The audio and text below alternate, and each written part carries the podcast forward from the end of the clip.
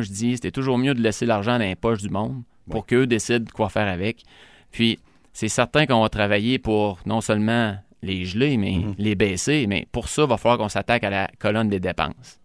Ça, tantôt, j'ai nommé quelques petites choses là, de, de dépensiers. Ben, le Serbie, ça, ça, ça en est une pendant tant- parmi tant d'autres. Parce que le Serbie, on parle d'1,2 milliard pour le construire, mais l'opérer après. Là, Les coûts d'opération, ça, il y a le maire de Lévis qui en a parlé, il était le seul à parler de ça. Exactement. Les coûts d'opération, ce serait nous là, qui devrions le financer. Donc, moi, ce que je veux dire, c'est qu'on va s'attaquer à la colonne des dépenses pour justement donner de l'air aux contribuables, aux payeurs de taxes, autant commercial que résidentiel. Parce que là, pensez pas que le, le maire Labombe, s'il est réélu en novembre, qu'il n'augmentera pas nos taxes De résidentielles. l'air, c'est quoi? C'est un gel?